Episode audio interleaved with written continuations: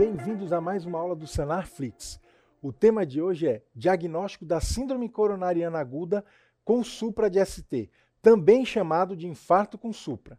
Então, nessa aula, a gente vai abordar a definição, epidemiologia, a fisiopatologia da aterosclerose, o quadro clínico do infarto, os exames complementares, aí o grande exame é o eletro, e os diagnósticos, além do diagnóstico diferencial. Então, a síndrome coronariana aguda engloba o infarto com supra e as síndromes coronarianas sem supras. Tem o infarto sem supra e a angina instável. Como eu diferencio essas duas? Pela troponina, pelo marcador de necrose. Quando eleva a troponina, eu tenho infarto sem supra. Quando não eleva, seria a angina instável. Então vocês veem que o eletro é fundamental para diferenciar. Quando eu tenho o eletro, eu tenho que apresentar para vocês o que é o ponto J. Então, o ponto J é o ponto do final do QRS até o início do segmento ST. E esse ponto, ele pode se elevar, ele pode suprar, ter um supradesnivelamento em, numa situação de infarto. Então, eu avalio isso a partir da linha de base. Então, da linha de base em relação ao ponto J, se ele tem uma elevação, isso é chamado de supradesnivelamento. Se isso acontece num paciente com um quadro clínico de infarto, eu tenho infarto com supradesnivelamento do segmento ST. Então, por que, que eu preciso saber? É importante saber? Lógico, é a causa, a principal causa de morte no Brasil e no mundo. O infarto é a principal causa. No Brasil, a gente pode ter até 400 mil casos ano de novos infartos e desses, 5 a 7 pessoas que sofrem infarto vão morrer por causa disso. Então tem uma alta mortalidade, uma alta incidência. Ao longo das últimas décadas, a incidência tem diminuído e tem aumentado a proporção de infarto sem supra em relação ao com supra. Isso tem acontecido por causa da troponina. Troponinas ultrassensíveis conseguem diagnosticar mais precocemente o infarto sem supra. O que é a fisiopatologia? A gente tem que entender o que é a aterosclerose. A aterosclerose começa com fatores de risco. Paciente que tem hipertensão, diabetes, alguém na família que já infartou, aquela pessoa que fuma, ao longo de muitos e muitos anos, isso vai gerar a aterosclerose. É o acúmulo de gordura de LDL colesterol, que associado com os macrófagos formam as células espumosas. Isso vai gerar o chamado ateroma. Então, o que é o ateroma? Se a gente pensar no vaso sanguíneo, a gente tem as três camadas: a túnica íntima, que é o endotélio, a adventícia, onde tem a musculatura lisa, desculpa, a média onde tem a musculatura lisa e a adventícia que fica ao redor, é o tecido de suporte. Quando acontece o ateroma, a aterosclerose, eu vou acumulando gordura no subendotélio, então isso gera um core lipídico que é recoberto por uma capa fibrosa. E isso forma o ateroma. Vamos entender agora como acontece esse processo. Então esse processo ele é lento e gradual. Um paciente que tem fatores de risco, vai ter um endotélio mais inflamado. Isso gera moléculas de adesão. Aqui nesse vídeo a gente vê uma delas, que é a VCAM1, mas existem várias. Essas moléculas de adesão vão atrair alguns elementos aí que tem no plasma, principalmente os monócitos. Então, os monócitos que estão viajando pelo sangue vão aderir a essas moléculas e vão se internalizar, vão para a região subendotelial. No subendotélio, o que, é que eles vão encontrar? Eles vão se diferenciar em macrófagos, manócito vira macrófago, ele vai começar a fagocitar moléculas de gordura, que é o LDL, as moléculas de baixa densidade. Isso vai gerando as chamadas células espumosas. É um macrófago cheio de gordura. E ele vai acumulando no subendotélio, empurrando o endotélio, vai diminuindo a luz do vaso. Além disso, vão migrando células da musculatura lisa da camada média, que gera uma capa fibrótica. E essa capa fibrótica, ao longo do tempo, ela pode ir calcificando. Então, ela vai ficando mais dura, mais rígida. A, a, a, concentração de gordura e da capa fibrótica tem muita importância, como a gente vai ver. Então, em determinadas situações, esse ateroma é, pode ter uma erosão na sua capa fibrótica. Isso vai gerar um processo de agregação plaquetária que prejudica a circulação. Então, basicamente, a gente tem que entender que existem as placas estáveis, que têm um core lipídico menor e uma capa fibrótica mais grossa, e eu tenho uma placa dita vulnerável. É uma placa, como a gente pode ver aqui, que tem uma placa, uma capa fibrótica fina e um core lipídico mais instável, maior. Essa placa aqui, ela pode sofrer um processo de rotura ou erosão da sua capa fibrótica. Se isso acontecer, isso vai gerar uma agregação plaquetária inicial, porque esse core lipídico aqui é extremamente heterogênico. Então vai gerar uma agregação plaquetária, e essa agregação plaquetária inicial é chamada de trombo branco. Isso pode evoluir para uma agregação de, de, trombina e gerar um acúmulo de células vermelhas. Então, é um chamado trombo vermelho. Aí, nesse, nessa situação, acontece a trombose. Então, a erosão ruptura da, da capa fibrótica vai gerar inicialmente a agregação plaquetária e em seguida, em seguida a formação de trombina e as células vermelhas, as hemácias, vão se acumular e obstruir o vaso sanguíneo. Aqui a gente vai ver como que acontece esse processo. Então, esse processo ele vai acontecendo lento e gradualmente, vai tendo acúmulo de LDL, de células espumosas no subendotélio, que vai progressivamente obstruindo a luz do vaso sanguíneo e vai reduzindo o fluxo sanguíneo nessa região. Nesse momento, a gente tem angina estável. O paciente sente dor a determinados esforços, mas ele não tem o quadro agudo. O quadro agudo só vai acontecer na situação em que ocorre uma ruptura ou erosão da capa fibrótica. Se isso acontecer, o core lipídico vai entrar em contato com os elementos figurados do sangue e aqui, ó, aconteceu a agregação de plaquetas, isso vai gerar agregação de trombina e uma obstrução aguda do vaso. Quando eu tenho uma obstrução total do vaso, isso é um infarto com supra. Então a fisiopatologia basicamente é essa. A gente tem o fluxo sanguíneo que passa do epicárdio em direção ao endocárdio, e a isquemia então acontece no sentido contrário. Como o endocárdio é a última região a receber sangue, a isquemia começa por lá. As células que começam a morrer é da região do endocárdio em direção ao epicárdio. Então o que, que a gente tem? Se eu tiver uma artéria totalmente obstruída, ela tem uma área que é responsável pela irrigação. Então seria essa aqui, a zona de perfusão. Se eu tenho uma obstrução, nos primeiros segundos a minutos vai começar uma necrose. E como a gente viu, a necrose ela segue um sentido do subendocárdio em direção ao epicárdio. Depois de mais ou menos 30 minutos, começa a acontecer uma necrose de toda a parede. Nesse ponto aqui, eu tenho a chamada necrose transmural.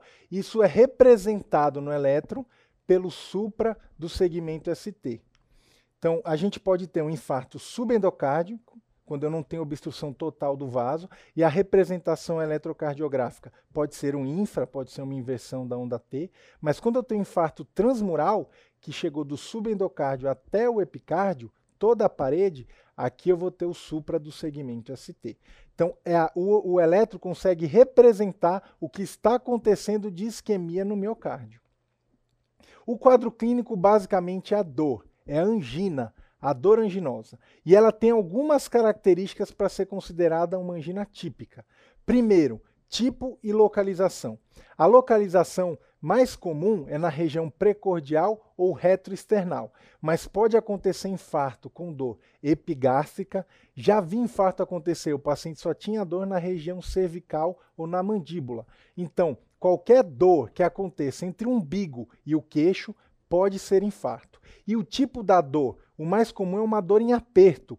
Você tem o sinal clássico de Levine, é, chega o senhor com a mão no peito, fechando, sentindo dor em aperto. Mas ela pode ser também uma dor mal caracterizada. Segundo grupo de característica é o que melhora e piora a dor. Então, o que melhora a dor geralmente é o repouso ou se eu der um nitrato sublingual, porque o nitrato gera uma dilatação das coronárias e melhora o fluxo sanguíneo. E o outro grupo e outra situação é a piora. Então, ele piora com o estresse pode ser tanto estresse físico quanto estresse emocional. Então, o que melhora a dor? O repouso e o nitrato. E o que piora? Estresse físico, estresse emocional. outro, outro grupo de características, a irradiação. A dor pode começar aqui no peito, mas pode irradiar para o pescoço, para a região da mandíbula e para os membros superiores. O mais comum é o membro superior esquerdo. E os sintomas associados, geralmente é sudorese, palidez, náusea, vômitos, eles estão relacionados com ativação simpática. Então tem uma brutal ativação simpática que leva a esses sintomas. E o equivalente anginoso é aquele paciente que tem esses sintomas de sudorese, de dispneia, de mal-estar, mas ele não tem dor. Que paciente pode ter equivalente anginoso? Aquele paciente diabético, mulher mais idosa. Esses pacientes podem ter o chamado equivalente anginoso. É um sintoma súbito que não é acompanhado de dor. E na apresentação inicial, o paciente pode vir com um quadro de insuficiência cardíaca. A gravidade dessa insuficiência cardíaca é a chamada classificação de Killip. Quanto maior o Killip, pior o prognóstico. Killip 1, o paciente chega sem alterações ao exame físico. A maioria deles chega assim. Killip 2, o paciente tem sinais de insuficiência cardíaca descompensada, perfil B. O perfil B é aquele B de Brasil quente e úmido. O paciente está bem perfundido, mas ele tem sinais de congestão. Ele chega demasiado, com crepitação pulmonar. O KILIP 3 é o paciente já chega em edema agudo de pulmão. E o KILIP 4, choque cardiogênico. Ele chega bem hipotenso, é o paciente mais grave com alta mortalidade. Dos exames complementares, o fundamental, o mais importante é o eletro. Então, aula de infarto com supra é aula de eletro. Nos primeiros minutos vai acontecer uma onda T apiculada. Isso acontece em segundos a minutos. E até 30 minutos ocorre o aumento do segmento ST, a elevação do ponto J. A partir aí de 6 horas, o ST já começa a reduzir e vai se formar a chamada onda Q, ou, ou, ou área eletricamente inativa. A onda Q já representa necrose. Então, quando eu começo a olhar a onda Q no eletro, isso significa que muito músculo cardíaco morreu, ocorreu necrose. A partir de 24 horas, o ST começa a cair mais e aí a, começa a acontecer uma inversão da onda T. A onda T que estava positiva começa a ficar negativa. E depois de uma semana do infarto, ele evolui com uma onda Q inversão da onda T. Essa inversão da onda T pode permanecer por meses e depois de alguns anos ela volta ao normal, mas a onda Q fica. Então a onda Q é um sinal de que houve necrose do miocárdio. Por isso que o infarto com supra foi, era chamado, era conhecido previamente como infarto Q. E o infarto sem supra, infarto não Q, porque não gerava, não deixava essa cicatriz no eletro, que é a onda Q. E é importante saber também que a gente tem imagens recíprocas ou um espelho. Então, imagina essa situação. Se eu tiver aqui as derivações anteriores, elas vão ver a necrose como um supra, mas as derivações inferiores, que estão eh, no extremo oposto, vão ver essa região como um infra. É como se eu colocasse um espelho, ele vê ao contrário. Então, a região onde acontece a necrose é, a, ocorre um supra, mas na região inversa a gente vê como uma imagem espelho, ao contrário, a gente vai ver um, um infra e a gente vai treinar isso agora nos exemplos de eletro. O supra, ele é dito supra de ST pelo menos um milímetro em derivações contíguas, né? então derivações sequenciais com mais de um milímetro. Em V2 e V3 eu tenho exceção. Para mulher é um milímetro e meio e para homem mais velho, 2 milímetros, homem mais jovem, antes dos 40, 2 milímetros e meio, especificamente nessas derivações. E se eu tiver um bloqueio de ramo esquerdo novo, isso também é considerado supra. Se é um bloqueio de ramo esquerdo novo ou presumidamente novo, você tem que considerar como supra. Lembrando que as derivações têm dois planos. A gente tem um plano vertical, que é o plano dos membros, então aqui a gente tem as derivações inferiores, D2, D3 e AVF. A gente também tem um plano horizontal, que é o plano precordial. Aqui a gente tem as derivações de V1 a V6. Então inferior está aqui, D2, D3, AVF. Lateral a gente tem D1, AVL, V5, V6. E na região mais anterior está aqui, de V1 a V4. Então são essas as posições que a gente vai procurar o supra. Esse é um eletro de um paciente que chegou com dor torácica e tem um supra. Qual é a localização desse supra? Então, o supra ele localiza a parede onde ocorreu a necrose. Aqui a gente tem supra, começa em V2, passa por V3, V4, V5 e V6. Então tem um supra nessas paredes. E vamos olhar a parede inferior. D2, D3, AVF. Olha só, eu tenho infra. Esse infra é uma imagem em espelho. Veja que o supra também se estende para AVL e D1. Então o que, que eu tenho nesse eletro? Eu tenho um supra anterior extenso. Pega de V2 a V6 e também a parede lateral, D1 a VL, com imagem em espelho na parede inferior, ou imagem recíproca. Então, qual é a provável artéria cometida aqui? Artéria descendente anterior, que gera necrose na parede anterior do coração. Próximo exemplo, eu tenho um supra nesse eletro também, mas é um supra diferente daquele anterior. Eu tenho um supra que começa em V5, V6, e se a gente olhar para a derivação AVL, a gente vê que também está suprada, assim como D1, e tem o infra, que é a imagem espelho, na parede inferior. Então o que, que eu tenho nesse, nesse eletro? Um supra em V5, V6, D1 e AVL. Essa é a parede lateral, então está na região mais lateral do coração. Ocorreu provavelmente uma oclusão da artéria circunflexa, que irriga a parede lateral do coração.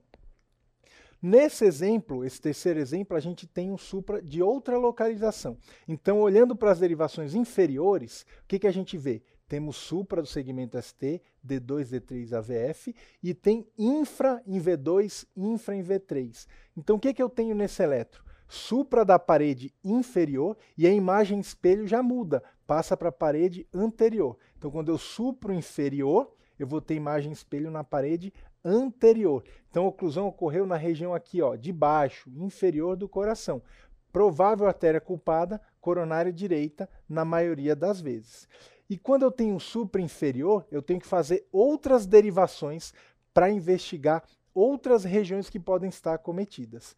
Como a região inferior geralmente é irrigada pela coronária direita, ela também irriga o ventrículo direito. Então, além das derivações clássicas de V1 a V6, eu vou fazer as derivações direitas, V3R e V4R. A posição é a mesma de V3 e V4, só que à direita. Então, V4R está na linha M clavicular à direita, no quinto espaço, e V3R vai ficar entre V1 e V4R. Se eu tenho supra, então aqui é um exemplo. Ó. Essa derivação aqui foi V4R, tem supra. Isso sugere que tenha o acometimento do ventrículo direito. Isso vai ter implicações para o tratamento. As outras derivações complementares são V7, V8 e V9. V7, linha axilar posterior. V8 na região ali da ponta da escápula e V9 na região para mediana ali para vertebral à esquerda. Então aqui tem um exemplo de supra, V7, V8 e V9. Para isso, quando eu mudo as derivações, eu vou ter que ir lá escrever no eletro, porque não tem essas derivações lá na folha. Eu tenho que riscar e escrever o que, que eu fiz. Então, quando eu tenho supra inferior, eu vou investigar se tem supra na região do ventrículo direito, derivações direitas, e na região posterior, V7, V8 e V9. Agora a gente vai continuar falando sobre os exames complementares. E o outro exame importante é a troponina, que é um marcador de necrose do miocárdio. Só que a troponina ela é considerada positiva quando ela ultrapassa o percentil 99. E esse percentil a gente vai ver com mais calma na aula sem supra, mas ele já é falado para você quando você pede o exame, é o valor de referência. Só que a troponina tem uma cinética, como a gente pode ver aqui. A troponina, a CKMB e os marcadores de necrose, eles elevam ao longo do tempo. Então, a troponina especificamente, a partir de 3 horas. Antes de 3 horas, a troponina não deu tempo de subir, então ela pode estar normal. Então, muito cuidado. Se o paciente chega antes de 3 horas com dor torácica, pode ser que a troponina inicial ainda esteja normal. Eu vou ter que repetir depois. Mas se o paciente chega com um quadro típico, é uma angina ou um equivalente, tem critério de supra do eletro, eu não preciso esperar a troponina. Eu já posso tratá-lo como infarto com supra. A troponina só vai subir após três horas. Então isso não vai fazer diferença para mim nesse momento. E como a gente vai ver na parte de tratamento, tempo é músculo. Quanto mais tempo eu demoro para tratar uma artéria fechada, pior mais músculo vai se perder. Então não espera a troponina, sai correndo para tratar esse paciente. Quais são os diagnósticos diferenciais do supra no eletro? Esse é o primeiro muito importante. Então o que, que eu tenho nesse eletro? Eu tenho um supra que começa em V2, passa por V3, mas nas derivações inferiores eu não tenho aquela imagem espelho clássica. O que, que eu tenho aqui? Eu tenho supra também em D2. Além do supra em D2, eu tenho infra do segmento PR, que fica entre a onda P e o QRS. Então, o que, que eu tenho nesse eletro aqui? Eu não tenho um supra da parede anterior mais da parede inferior. Isso é um supra difuso, não dá para fechar todas as artérias ao mesmo tempo. É um supra difuso com infra do segmento PR. Qual o diagnóstico aqui? Pericardite aguda. Isso não é infarto com supra, isso é pericardite. Supra difuso com infra de PR. Tem uma diferença que a pericardite, geralmente a dor, é uma dor pleurítica, é uma dor que piora com a inspiração e tem a característica de melhorar quando o paciente senta, senta inclinando para frente. Então, muito cuidado. Nem sempre que tem supra no eletro, esse supra é de artéria fechada, esse supra é infarto. Aqui tem um exemplo de pericardite, é um supra difuso com infra de PR. Próximo exemplo que a gente tem, Olha só, eu tenho supra do segmento ST em V2 e em V3, mas isso é um supra de isquemia? Não. Esse paciente tem uma grande amplitude do segmento Q, do QRS. Se a gente contar, somar S de V1 lá em cima com a onda R de V6 ou de V5, isso vai dar mais de 35 milímetros. Esse critério chama Sokolov, é um critério para sobrecarga do ventrículo esquerdo. Além disso, eu tenho a alteração típica de repolarização, que ela começa lenta e depois sobe rapidamente. Isso é chamado de strain. É uma alteração de repolarização que está relacionada com sobrecargas, principalmente do ventrículo esquerdo. E o eixo desse, desse coração está desviado para a esquerda e para cima. Por que, que eu estou falando isso? Olha lá D2 e D3, eles estão negativos. Se está negativo, o eixo está indo lá para cima. Então esse eletro aqui tem sobrecarga do ventrículo esquerdo. Isso pode gerar uma alteração de repolarização e um pequeno supra em V2 e em V3. Mas esse supra não é de isquemia. Esse é um supra relacionado com a sobrecarga do ventrículo esquerdo. Se você tiver dúvida, você pode repetir o eletro em 30 minutos. Não vai mudar diferente do infarto com supra, que eu tenho aquelas mudanças que dependem do tempo, que são mudanças progressivas. Esse eletro aqui eu também tenho supra, olha só, em V1, em V2 eu tenho supra, mas esse é um supra de isquemia? Não, esse paciente tem um QRS largo, mais de 3 quadradinhos, mais de 120 milissegundos. E em V1, o QRS está negativo. Então, o que, que eu tenho aqui? Eu tenho bloqueio de ramo esquerdo. Se você considerar que é um bloqueio de ramo esquerdo novo, aí sim você vai tratar como infarto com supra. Mas se é um paciente que já tem esse bloqueio de ramo esquerdo anteriormente, isso não vai ser considerado infarto com supra. Existem critérios para você falar de supra quando tem bloqueio de ramo esquerdo, mas isso são detalhes, isso pode ser abordado numa outra aula. São detalhes específicos. No geral, o bloqueio de ramo esquerdo só é considerado infarto com supra se ele for novo ou presumidamente novo. Se ele é antigo, você não vai falar que tem supra nesse eletro. E esse outro eletro aqui é de um paciente jovem que chegou com uma dor atípica. Se a gente observar esse eletro, principalmente nas derivações inferiores, eu tenho um pequeno supra do segmento ST. Esse supra, ampliando aqui, ele tem um entalhe no início, o ponto J está um pouco desnivelado, cerca de um milímetro.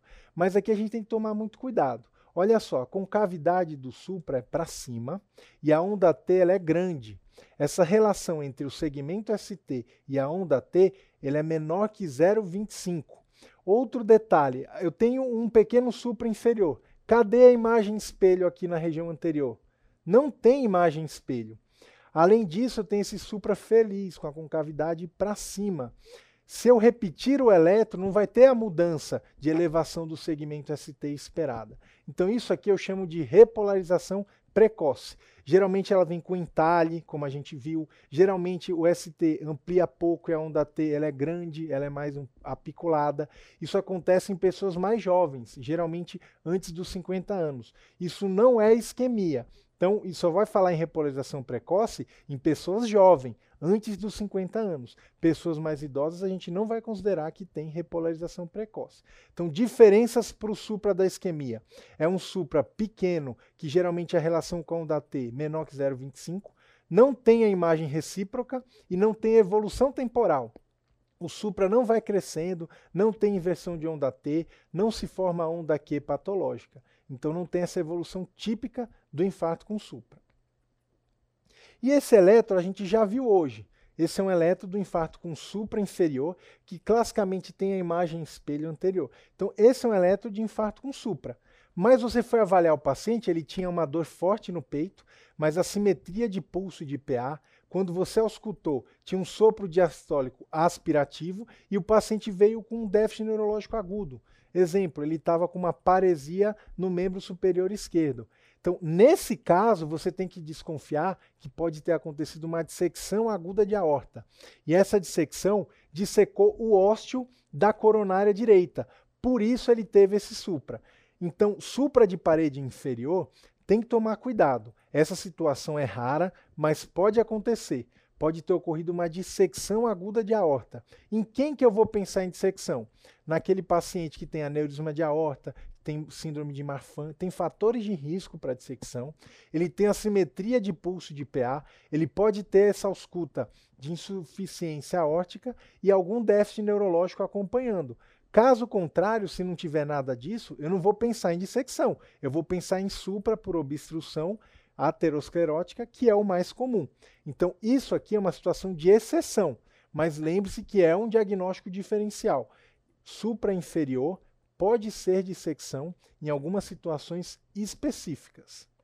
Então, o que, que a gente viu nessa aula? A gente viu como dar o diagnóstico da síndrome coronariana com supra, principalmente o eletro, avaliar as regiões do eletro e as artérias que são acometidas, lembrar das derivações complementares quando tem o supra inferior, as derivações direitas e posteriores, e lembrar que nem sempre que tem supra, isso é infarto. Eu tenho diagnósticos diferenciais, como a pericardite, como a sobrecarga e o bloqueio de ramo esquerdo.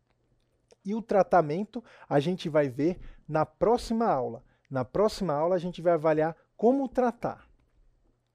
Essas são as referências da aula e até a próxima.